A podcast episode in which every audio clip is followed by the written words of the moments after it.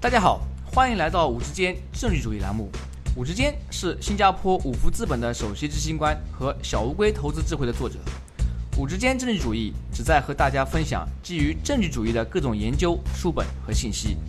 这些信息主要覆盖经济、商业、金融和投资领域。在本节目中，我们不会讨论任何五福资本的投资产品信息。所有嘉宾的意见都是他们的个人意见，和五福资本无关。如果您有任何问题或者建议，请联系我们的微信公众号“五之间政治主义”或者微信号 “w o o d s f o r d”。各位听众朋友，大家好，欢迎来到“五之间政治主义”栏目。今天我的嘉宾是英国剑桥大学加治商学院金融经济学教授常新先生，他同时也是新加坡南洋理工大学商学院的副教授。常教授拥有清华大学学士学位。中国人民银行研究生院货币银行学硕士学位和香港科技大学商学院金融学博士学位，常教授曾荣获澳大利亚墨尔本大学杰出科研奖和杰出教学奖，2008会计和金融期刊年度最佳论文奖，南洋理工大学杰出教学奖和杰出科研奖，第三届亚洲商学院最佳金融管理教授奖，北美华人金融年会最佳论文奖和新加坡南洋教育最高奖候选人等奖项。他同时也兼任加拿大社科与人文研究会和香港研究委员会项目评审专家，金融杂志、会计评论、金融经济学杂志和金融研究评论等十二个国际顶级 SSCI 收录期刊审稿人。今天我们要谈的话题主要基于常教授最近写的一篇学术论文，叫做 Does financial innovation affect technological innovation? Evidence from credit default swap trading。在这篇论文中，常教授讲到了一个非常有趣的话题。即金融创新和科技创新之间的互动。接下来，我们就来好好聊聊这个话题。陈教授您好，欢迎来到我们的节目。你好，之间，嗯。首先，我们来谈一下金融创新。您在论文中提到，信用违约互换 （CDS） 是一个比较典型的金融创新的例子。对于那些非金融背景出身的听众朋友们，可否向他们简单介绍一下什么是 CDS？它的主要用途有哪些？好的，嗯，金融创新呢本身本质来讲呢，就是指呃新的金融工具的创造，特别是呢金融衍生工具，就是在一些主流的证券上衍生出来的新的金融工具。然后在我们这篇论文里呢，我们聚焦在一个呃比较非常重要的这个金融创新，叫 CDS，在英文来讲呢叫 Credit Default Swap，在翻译成中文呢可能就要信用违约互换。从本质上来讲呢，这是一种信用的衍生产品，就是说为特别是为这个 CDS 的买方提供一种信用保险，并把这种信用的风险呢从买方转嫁给 CDS 的卖方。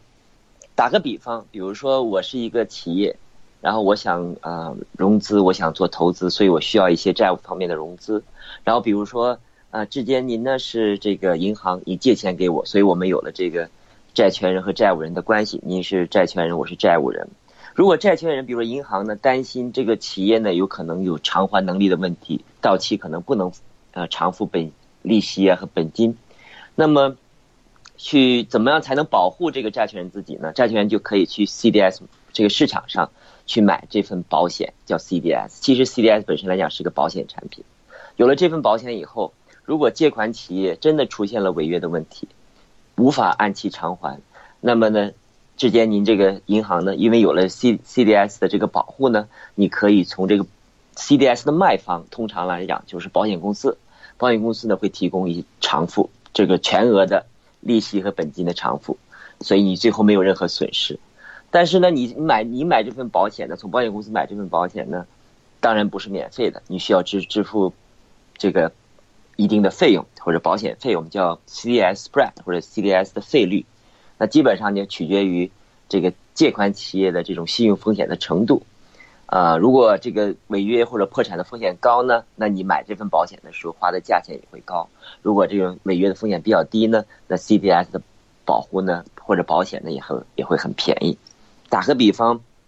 嗯，比如说这个主要的主要的买主要的这个。债务上的涉及的债务有公司债务或者是政府债务，啊，如果说是在特别是在今年年初的水平的话，啊，比如说你要投资美国的债券，你要担心美国政府有这种违约的风险的话，你要买 CDS 专门来保护你在美国债券的投资的话，那你只用交可能每大概百分之三每年百分之零点三的这个费率。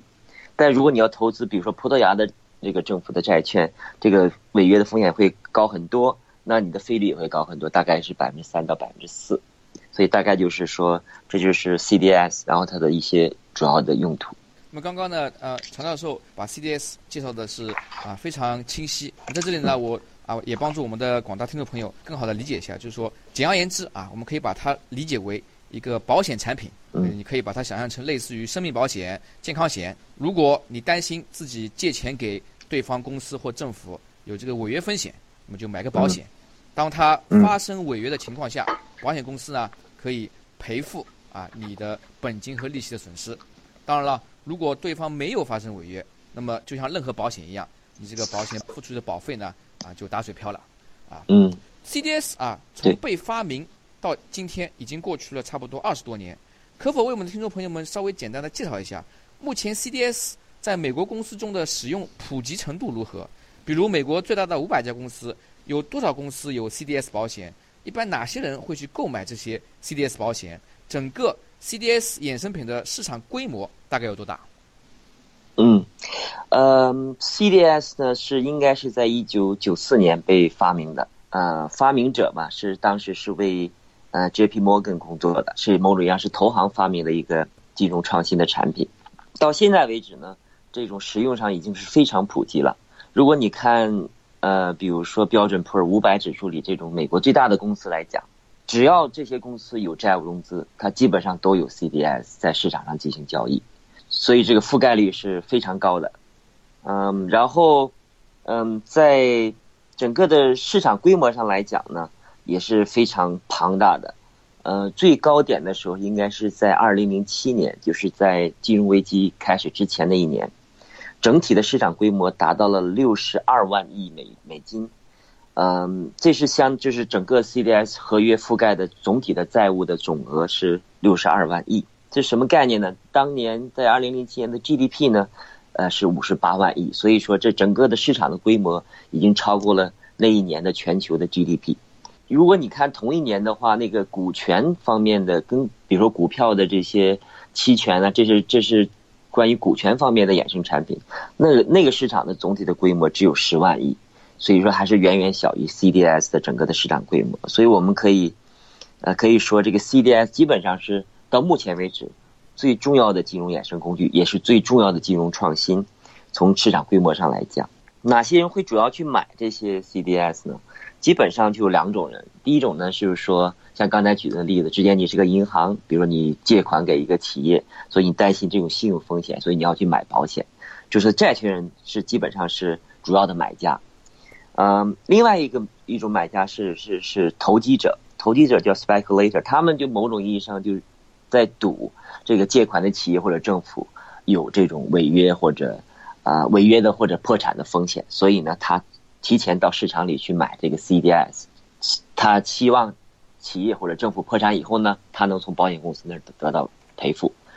嗯，这是主要的买家，主要是债权人和投机者。卖家呢，最主要的卖家就是保险公司，很多大的保险公司都是 CDS 市场上最活跃的卖家。但最近年来呢，还有很多卖家是来自于对冲基金，就是 hedge fund，还有一些机构投资者，他们也是在赌某些企业和政府是不是在会不会有违约或者破产的风险，然后他们就在。CDS 这个市场上呢，采取这个卖家的这个这个 position，嗯，和这姿态。那么刚刚根据啊常教授介绍呢，事实上啊，从衍生品这个角度来看的话，CDS 它的规模已经是非常非常大了，超过了全球 GDP，也远远高于股权类的这个金融衍生品的市场规模。当然了，呃，我可以想象的是，在零八年金融危机之后啊，它的规模应该是有所下降，对吧？啊，对，有很大的缩水。到呃零八年以后呢，到比如说一二年左右呢，呃几年以后呢，整体的市场规模从六十二万亿已经跌到二十到三十万亿，但还是超过了整个股权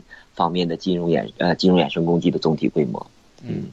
您在论文中指出，很多公司不太倾向于通过借钱啊，就所谓的债务融资来增加自己的科技研发投入，而是更喜欢通过股权融资。来增加研发投入。这个背后的原因是什么？可不可以为我们听众朋友们稍微解释一下？嗯，好。我在这篇文章，我和我们的团队呢，主要是其实刚才讲 CDS 是一个金融创新，在这篇文章里呢，我们基本上把金融创新联和呃公司的技术创新联系起来。嗯，那这两者之间的嗯连接呢，其实就是呃这个出发点就在于很多我们认为呢，债务融资并不适合来呃帮助企业的科研方面的。开发和呃投入，这两这个两这就是债务融资和研发或者技术创新上有一个不兼容的这种状态。基本的原因是取决于这个技术创新的特质，因为技术创新本身也是一种公司行为，一种公司投资，但它跟传统意义的公司投资不一样。比如传统意义在比如说有形资产上的投资，或者是收购或者兼并方面的投资，技术创新跟这些投资都不一样，因为技术创新涉及了。非传统的投资、无形资产上的投资，而且很多投资都是长期的，非常高的风险，失败的几率非常非常大，成功的几率非常小。但一旦你成功了，在比如说创科技创新方面，那你你潜在的收益会非常的巨大。所以这个有这些技术创新方面的投资是有非常特别的这个呃特质的，嗯，所以它需要呢，嗯，在企业或者创新者呢，嗯，有。冒险的精神，承担高风险的能力，还有对失败的容忍和对长期成功的那些足够的奖励的机制，把这些放在一起呢，才能保证一个企业在创新方面能取得巨大的成功。其实最主要的特质就是说，企业是不是有冒险的能力和机会，这往往取决于这个呃在科技创创新方面的啊成功与否，一个最主要的一个决定因素吧。但是刚才说，这是我们需要科技创新需要的因素。但是如果说怎么才能去从财务上支持企业的科技科技创新呢？就融资这个方面是从哪来？你是从债务来，还是从股权这边来？我们的研究发之前的研究呢，结论就是说，债务融资不适合科技创新，因为我们知道债权人跟股权人相比呢，债权人往往是更回避风险的。他们往往把注意力集中在这种企业是不是能够，是不是会违约，是不是会破产，所以他们把眼睛都聚焦于这个呃企业的下行的风险，所以他不希望企业在经营或者运营或者投资中呢承担过多的风险。同时呢，债权人呢相比于股权人来讲，他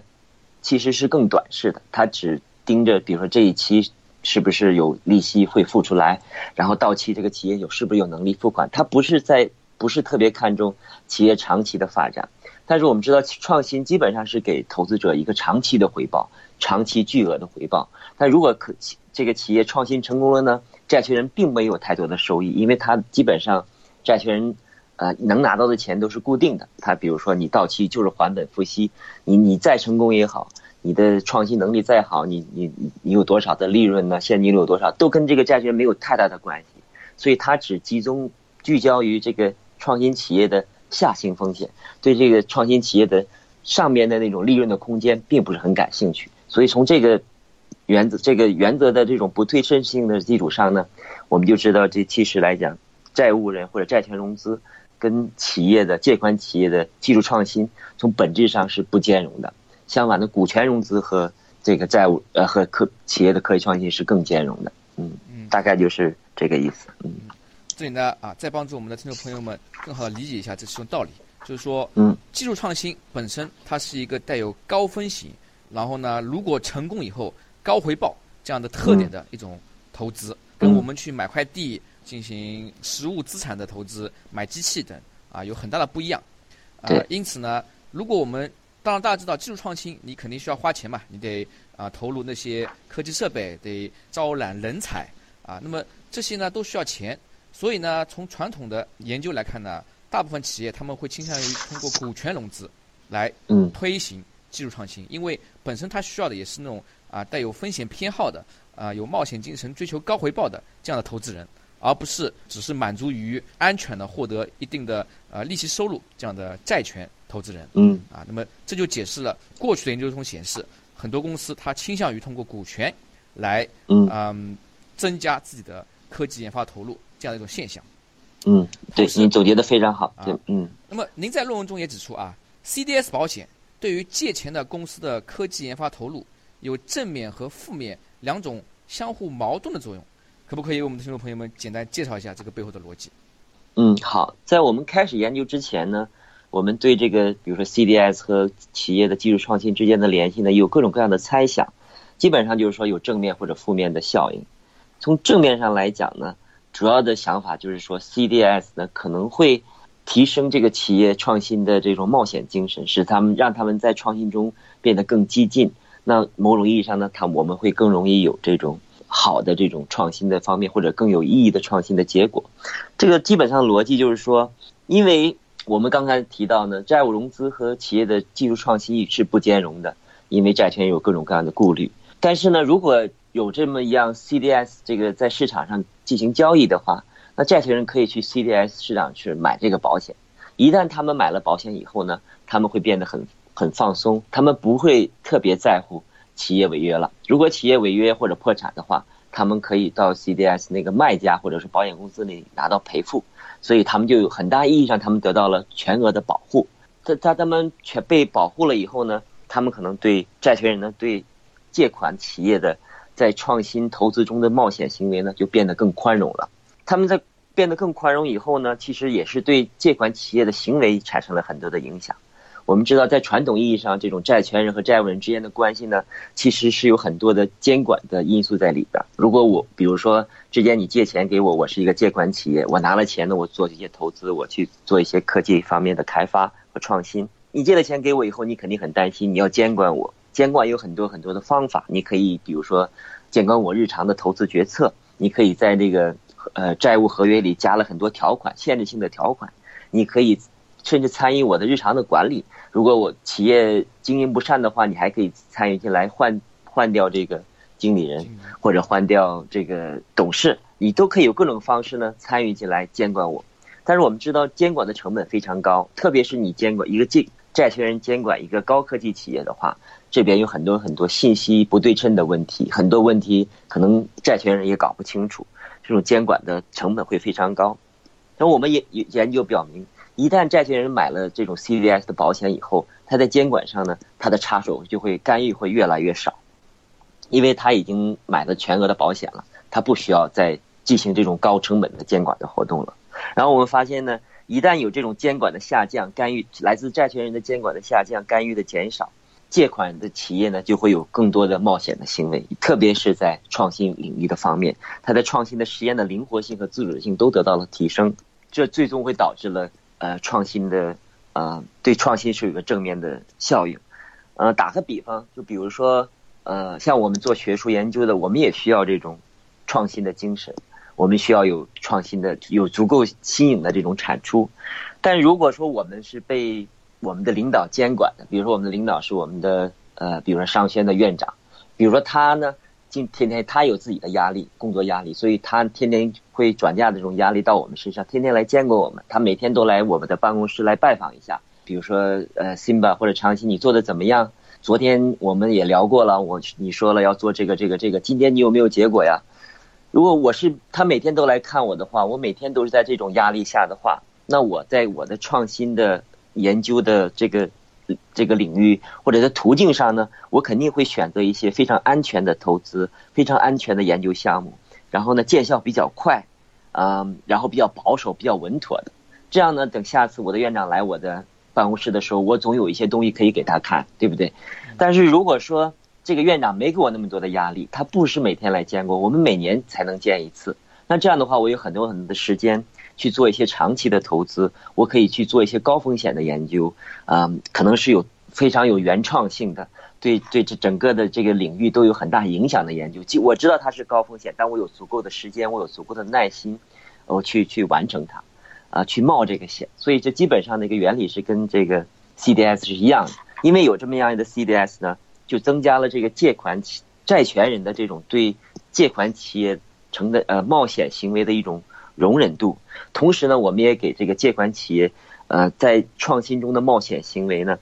给他们更多的动机和给他们冒险的更多的机会吧。总体来讲，就是说，我们觉得 CDS 会对技企业的技术创新有个正面的效应，是来自于这个啊，我们叫它 risk taking 的这么一个渠道，就是从冒险的这个渠道，我们会鼓励借款企业有更多的在技术创新中的冒险行为，让他们在更更更加激进，基本上就是这样一个正面的效应。当然也有反面的效应，比如说我们知道在 CDS 不是所有的债权人都是到 CDS 市场上去买保险的，有些人买，有有些债权人不买。那可能不买的呢，他觉得哦。这些呃，有些债权人已经买了保险了，他们不监管借款企业了，所以他们没有买保险这些债权人呢，可能会比以前更卖力的去监监管这个借款的企业，所以借款企业可能没有那么多机会去在创科技创新中冒险。嗯，还有可能，比如说是在这个买了这个 CDS 以后呢，大家都知道这个这个债权人可能不去监管借款企业了，嗯，但是这个整个借款企业会冒会冒更多的风险。整体的整体的企业的运营风险会提升，那么在 CDS 这个市场上呢，整体的保险的费率也会提升。所以说，为了能让这个费率不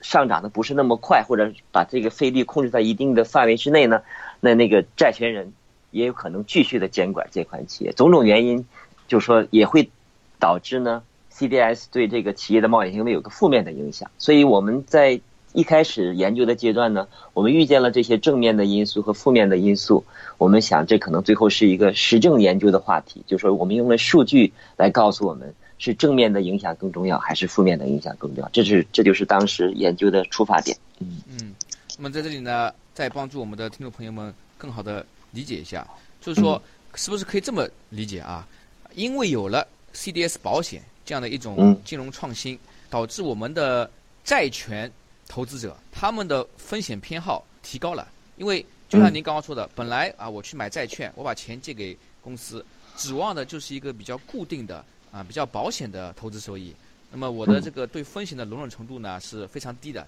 但是由于有这么一个新的金融产品，可以让我为我的这个债券的投资买一份保险，因此呢我就不那么担心，所以我也能够更多的容忍企业去从事一些。带有更高风险的技术创新活动。嗯，您刚刚提到，就是因为 CDS 保险它有正面跟负面两种这个相互矛盾的作用。最后，我们从实证角度去分析，到底是正面作用大还是负面作用大？嗯，同那么您在论文中啊提到，可以对比，比如说那些有 CDS 和没有 CDS 公司，他们创造出来的这个专利的数量，是不是说啊从这样的这个实证研究，我们可以推断出？最后，CDS 保险到底是正面作用更多一些，还是负面作用更多一些？能不能向我们的听众朋友们分享一下您最后的这个研究结果？好，嗯，在实证研究里，我们收集了数据去验证我们的猜想，嗯，然后我们在数据的采集上呢，我们主要是用的公司在呃研发方面的产出，产出呢主要是用这个呃专利的数量来衡量的。专利除了专利，这个专利呢是一个科技创新的这么一个数量上的指标。我们还有一个在质量方面的指标呢，就是在就是专利的引用，就是说我们申请这么一个专利被期后的专利呢的引用的程度。如果引用的越多呢，当然就证明我们之前我们这个专利呢就更有啊创新的价值，在科学上的价值。嗯，我们发现呢，在公司有了这个 CDS，在市场市场上有 CDS 开始交易以后呢，这个公司的创新的能力呢得到了很大的提升，大概在专利的数量上呢要提升百分之十五，呃，跟之前的水平，然后引用的数量呢也提升大概在百分之十五到百分之二十左右，所以说这个正面的效应呢其实是，呃，主宰了这个负面的效应，整体的净效应呢是正面的。就是说，在公司有了 CDS 以后呢，整个的创新的科技创新的数量和质量都得到了很大幅度的提升。然后我们还看了其他方面的嗯这个呃分析的结果，基本上就是说，这个 CDS 对技术创新的正面效应呢更大。对什么公司更大呢？对，比如说对依更依赖债务投资、债务融资的企业呢，这个效应会更大。嗯，另外呢，我们发现。呃，不仅提升了这些专利的数量和质量，它还在真正的在专利中的，嗯，在新新的科技创这个技术创新的成果上来讲，有了 CDS 以后呢，这款企业呢更专注于新产品的研发，而不是对现有过程的现有生产过程的一个提升。它更专注于新产品的研发，而它在研发中呢更强强调原创性。嗯，然后呢，我们发现，因为专利是一个某种意义上是呃创新的科学价值。我们还发现呢，除了科学价值以外，我们还看了经济价值。经济价值呢，就是看在呃公司有了新的专利以后呢，通过股价的变动，我们来推算出这个专利的经济价值。我们发现有了 CDS 以后呢，呃，公司的专利呢比以前更有有更高的经济价值。所以说，不仅仅是关于科学价值，还有经济价值。嗯，从整体来讲，我们的研究就把这个企业的债务融资和这个呃公司的技术方面的创新呢，这两者的。联系起来，然后我们发现呢，金融创新改进了这两者原原本呢呃不太兼容的状态，然后使这个更多的债务方面的资金、债务融资拿来的资金，嗯，导向到企业的有新产品的研发、有原创性的研究，还有高经济价值的这种科研活动上和科研这个产出上，呃，最终来讲呢，是对企业的科技创新有非常正面的作用。这就是我们。研究的主要的发现，嗯，我在想啊，我们嗯嗯在研究啊这个 CDS 保险这个产品和企业的研发的这两者之间关系时候，我们发现就是说，由于有了这个新的啊金融衍生品 CDS 这个产品被发明出来，那么有很多公司呢在这个产品啊这个帮助之下啊，呃提高了他们的冒险精神啊，让他们敢于大胆的去。从事更多高风险的这个技术创新活动，这背后的一个深层次的逻辑，是不是源于啊这个保险提供的一个风险分摊这样一个价值？嗯。因为如果你从单个公司角度来看的话啊，如果一个公司说啊，我今年我要多花啊几百万美元啊，甚至几千万在搞研发，可能啊如果运气不好都打水漂了，颗粒无收。那么很多债权投资者说，哎，这个不行不行，你这个风险太大，我无法承担。但是呢，由于有这个 CDS 保险的产品呢，保险公司为什么愿意卖这些产品？因为他们可以把这些风险都集中在一个大池子里边。那么，他当然不能卖一个公司这样的 CDS，他肯定是基于他这个大数的呃精算呃统计嘛。如果这里面有一百家公司、两百家公司，那么嗯至少会有百分之多少的公司呢？他们会获获得这个突破成功，或者啊不会增加它整体的样本的这个风险。因此，他愿意做这个事情。所以说，其实他就是把一个某个单个公司从事科技创新这样的风险分摊到很多公司，五百家、一千家，这样呢，整体上都提高了大家愿意从事这样的高风险技术创新这样活动的这个积极性啊，是不是可以这么理解？对你总结的非常精辟，基本上这就是问题的本质了，就是在于呃，CDS 的一个最主要的功能，就是在风险的转嫁。某种意义上呢，某种意义上，在比如说我们创新企业呢，在创新活动中有高风险，啊，如果是这个创新呢是用债务融资来完成的话，某种意义上债权人承担了很多的风险，债权人可能是个人，可能是银行，可能是一些其他的企业，啊，他们承担了很多在创新活动中产生的这种风险。我们知道创新是高风险的，但有了 CDS 以后呢？他们可以把这个风险转嫁给保险公司，保险公司比这些债权人有更强的风险承担的能力，因为他们可以买、可以卖 CDS，呃，关于很多很多企业、各行各业的各种各样活动的，不一定是创新的，有时候非创新的，有各种各样的投资。他们像你说的，有这么一个大池子里，可以实实现更大程度的风险分散化。其实这个问题的本质就是在于风险转嫁从债权人到保险公司，从。风险承担能力一般的债权人到风险成立更高的这个保险公司，某种意义上呢，就会促进了这些借款人的借款企业的风险呃，所有有风险的这种投资或者是冒险的行为或者动机，嗯，基本上就是这就是问题的本质。嗯，那么你也知道啊，每当我们说到类似于 CDS 这样的金融衍生品啊，很多人呢都会想到零八年的金融危机。在零八年爆发金融危机以后，有一些人指出。金融衍生品的滥用是金融危机爆发的罪魁祸首之一啊！您在论文中呢也提到，美国的前联储主席 Paul Volcker，他在二零一零年说到：“说我希望有人可以给我举一个金融创新对实体经济有利的例子。”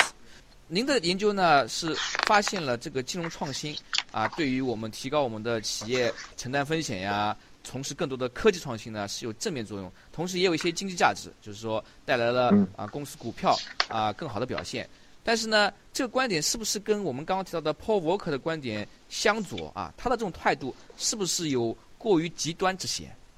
嗯，呃，我们最终的结论认为是是他的态度是有是有点极端，而且他的呃看法呢也没有实际实证证据的支持。他认为呢，呃，其实在这个不仅仅是关于 CDS，在金融创新的这个问题上。呃，不同人有不同的意见，无论是来自于业界还是呃这个学术界，大家都有不同的意见。比如说，呃，格林斯潘就是也是美联储的前主席，在二零零三年的时候说，他认为金融创新呢，或者是金融衍生工具呢是非常有用的，所以说 very useful。但是，比如说我们就是有历史上最伟大的投资人之一、投资者之一，就是巴菲特。巴菲特对金融创新呢是持负面态度的，他认为呢。金融创新或者金融衍生工具呢，是这个是有巨大杀伤力的金融武器啊。他认为主要他强调在这种杀伤力上。然后这个 Paul Walker 呢，刚才你也提到是美国前联储的主席，他对这个金融创新是持非常负面的态度。他认为所谓金融创新，唯一有用的金融创新就是自动取款机了，就是 ATM，就是其他的呃金融创新都是基本上都是能让。这个金融市场或者经济陷入瘫痪的一个罪魁祸首，他特别指出呢，尤其是 CDS 是上一次金融危机在零零八年的背后的最主要的罪魁祸首之一。可见，嗯，很多这些很多这个呃学者呢，业界的人士都对金融创新有这种负面的态度。但我们在论文中采取的出发点就是说，我觉得我们认为任何事物都有它的两面性，有正面和反面，没有什么东西是绝对负面，没有什么是绝对正面的。呃，特别是在我们开始写文章的时候，很多因为是在金融危机以后嘛，很多人都对啊金融创新呐、金融衍生产品或者包括 CDS 都有负面的态度。我们就是在积积极在数据中寻找中，看看是不是它能够有一些呃正面的东西。然后我们发现呢，主要是它对这个企业的技术创新有很正面的效应。某种意义上呢，也是回应了这个 Paul Walker 的这个 challenge。他说。他说他希望有些人可以给我们举个金融创新对实体经济有利的例子。那我们在这篇文章呢，就给他这个这种挑战呢，得出给出一个非常啊有数据支持的这么一个回应吧。嗯，但我们并不是最后我们并不是认为说我们不是认为说金融创新一定是有啊绝对正面的效果。我们承认呢，金融创新有它负面的那个部分，但是呢，它同样也有很积极很正面的因素。然后在我们的实证研究呢，我们发现了这样正面的正面的因素的话，嗯，但是净效应是是什么样的呢？如果我们把那个正效应和负效应都放在一起，那金融创新对实体经济是不是有一个正面的效应呢？这个问题呢，我在我们的文章里没有解答，但是在另外一篇文章里，在某种意义上是在啊是在啊两个英国的呃研究者他们在最新的文章里发现。啊，如果按看净效应的话呢，CDS 是对公司的价值有正面的影响的，意味着说正面效应最终会主宰这些负面的效应，所以整体来讲是对公司的价值、对实体经济是是是积极的，是正面的。然后我在我自己的另外一篇文章里呢，我看到，比如说这个看这个整体的这个 CDS，呃，对这个呃公司的创新，甚至对。是指对整个国家的这个 GDP 的增长和生产率的提升来讲，我们发现呢，这个是专利的，说特别是专利的产出对一个国家来讲，啊，在 GDP 的增长是有非常正面的效用。大概我记得，如果没记错的话，如果是是一个标准差、一个方差的变动的话，会提升一个国家的 GDP，呃，大概是一点六个百分比。这个一点六。是大概是相当于世界平均 GDP 的水平，就说如果你一个国家有更多的呃专利或者这个科技创新的成果，你的国家的生产力的提升就会更快，GDP 增长也会更快。这个结果肯定是并不是很奇怪的结果哈，大家都可以预料得到。嗯，但是某种意义上呢，如果说 CDS 能够促进这些专利的产生和科研研发，包括提升这个呃科研的产出的话，那最终呢会呃会有。对这个整个国家的生产力的提升、生产率的提升和整个 GDP 的增长都会有正面的效果。嗯，啊，那刚刚这个问题呢，在我看来是非常有趣的，因为啊，就像您说的，不管是我们去分析啊，像金融衍生品呀，或者是银行呀等等啊，这些产品、服务或者行业，对于我们的经济是有正面还是负面的啊因素的影响呢？它是一个非常复杂的问题。嗯我们首先呢，不能够感情用事，一棒子打死说它一定是好的，或者是不好的。嗯。啊，一个更加理性的方法呢，是通过实证证据来研究。嗯嗯，那么这也是回到啊，我们这个节目它的题目叫证据主义啊，我们也反复强调，就是说我们应该把自己的个人感情去除啊，通过数据来说话，来形成更为理性的结论啊。嗯嗯，然后呢，我在想，具体到这个金融衍生品 CDS 这个例子啊，呃，一方面，就像我们刚刚说的，由于 CDS 它提供了一个呃 channel 一个通道，把企业从事啊、高风险的科技创新这样的活动的风险转移到保险公司啊更大池子里边这样一个通道呢，因此呢，鼓励了啊、企业进行更多的创新活动。但是呢，它接下来一个问题是，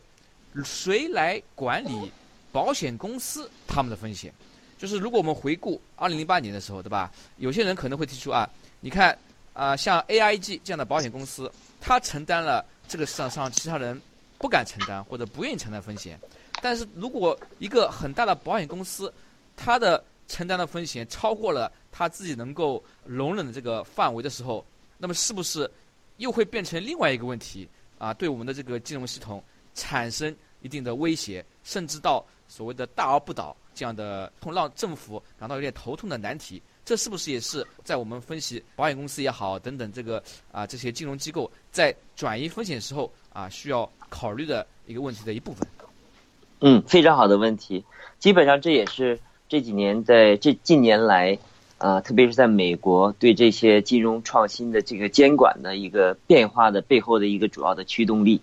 嗯，基本上我们知道，在二零零八年那种金融危机，类似金融危机里边呢，的确金融衍生工具或者金融创新的这种产品呢，是起起了很很大的推波推波助澜的这个作用吧。特别是对 CDS 来讲，它为什么叫 Credit Default Swap？呃，它叫互换，它不叫保险，它不叫 insurance。对，其实它一开始命名的时候呢，就有一个规避或者逃避监管的这么一个动机。如果叫比如叫这种产品保险产品的话，那是要接受保险产品的正常应该接受的监管。你要比如说交一定的费率，或者你要寻求再保险，这样去进一步的转嫁或者降低风险。嗯、但是在一开始这个新金融创新的一开始的阶段呢，这个创造这个产品的人的确有回避这个风险的初衷，所以他给他起了这个名字，好像听起来跟保险没有任何关系。但后来我们大家认识到，这实际上是个保险产品，那它应该接受正式的监管，同时它有应该有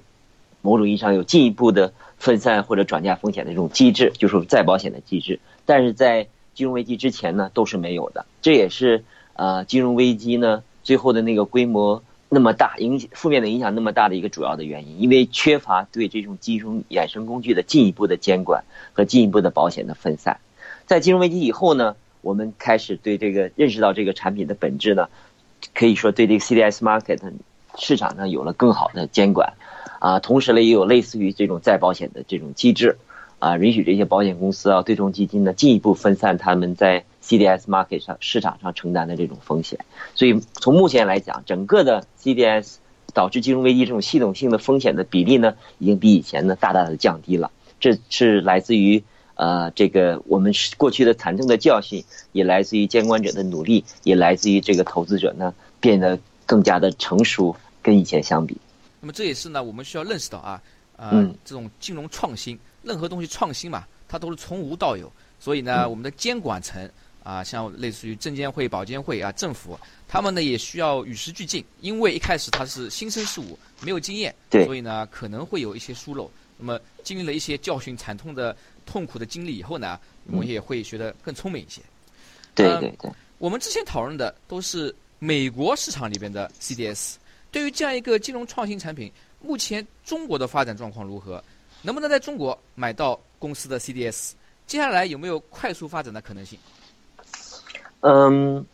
在目前来讲呢，呃，我们的 CDS 市场是还属于在讨论阶段，或者是在呃刚刚开始的阶段。但是呢，我们已经在中国的市场上，我们已经日渐能感受到这种对这种金融产品的需求和来自于市场市场的强大的压力。呃，有几组数据呢？我查了一下，大概在二零一六年呢，我们在国内呢，在中国呢，啊，比如说这种债券的公司债或者政府债的这种啊违约的金额呢，呃，大概是在两百五十亿人民币左右。但整个市场还是很大，大概在四点五万亿左右。但是这个违约的金额和数呃数金额和这个数量呢，也是在飞速的提升呃增加。在二零一七年的时候呢，大概有一百五十个债券呢，呃违约，涉及了八十多个主体吧，或者是政府或者是公司，总体的金额已经上涨到六百个亿。这主要是特别是来自于这种地方国有企业和民营企业的这种在。呃，债券市场的违约和破产的风险，然后在特别是在几个行业，在钢铁啊、煤炭或者有色这几个，比如说产能比较严重过剩的行业呢，这个规模就会更大。现在我们国内在讨论这个在供给这侧的结构性的改革呀、去产能啊各种方面的这种大背景下呢，我们的确是出现了这种债债券市场信用风险呢，也是一个加速爆发的这么一个趋势。所以我们这个市场非常急需一些分散风险、分散和转移的这些工具。所以说呢，在我记得在去年的大概九月份左右，二零一六年的九月份左右，国内在讨论这种类似于 CDS 这种产品的试运行。就当时我记得是第一个呃试运行的这个发行机构是中信建投证券在。发行的叫信用风险缓释凭证，叫 CRMW，基本上就是一个 CDS 的概念，嗯，但是还不是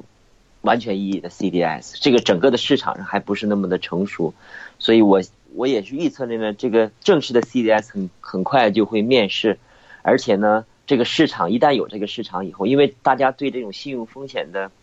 呃分散和这个转移的这种需求非常大，嗯。某种意义上呢，整个的市场的成长会非常的快。另外呢，到目前为止呢，我们还是把注意力集中在这种信信风险的这种简单的分散或者转移的基础上，还没有看到说是对这个这种金融创新或者这个这个金融产品对企业的呃投资行为，特别是技术创新或者是整个对实体经济的增长有什么正面的效果。我们还没有把注意力集中在这个这个上面上。如果大家都认识到。这个金融创新的力量，金融创新可以可以促进技术创新，可以对整个国家的增长、实体经济增长都有非常正面的效应的话，那我想这个市场会会增长的更快。嗯嗯，那么从这里来看啊，美国经历了过去二十多年的这个啊金融衍生品 CDS 这样发展，走在前面。从这里来看呢，我觉得我们也可以啊，从他们之前走过的路学到不少非常有价值的经验教训，在怎么监管啊，怎么嗯促进这些金融衍生品，让他们更好的为实体经济服务这方面，避免去重复他们曾经走过的弯路。那么从这方面来讲呢，我觉得以后啊，中国在 CDS 市场发展啊，确实也是有很大的前景啊，并且呢，可能更会更好、更健康的啊快速发展。今天由于我们的时间有限啊，那么我们的访谈呢就到此为止。在节目最后，您还有什么建议或者想法，想和我们的听众朋友们分享一下？嗯，没有太多的想法，但是我想主要通过我们这个研究吧，我们给大家展示出这种创新的力量。这个创新并不是仅仅是在于这个技术方面的创新。我们知道技术创新，大家都知道技术创新对实体经济有很很强的正面的效应。我们在这里边。更多的强调的是金融方面的创新，我某种意义上在强调金融的力量，特别在金融市场上新的这个衍生工具的创造，可能会有很多正面的效应，对实中这个实体的经济或者科技的发展、人类社会的进步都有很很强的正面的效应。某种意义上，我们给大家展示出金融创新的力量和金融的力量，这可能是我最想跟大家分享的部分吧。谢谢收听。时间政治主义频道，如果您有任何问题或者建议，请联系我们的微信公众号“五之间政治主义”，或者我们的微信号 “w o o d s f o r d”。祝您有美好的一天。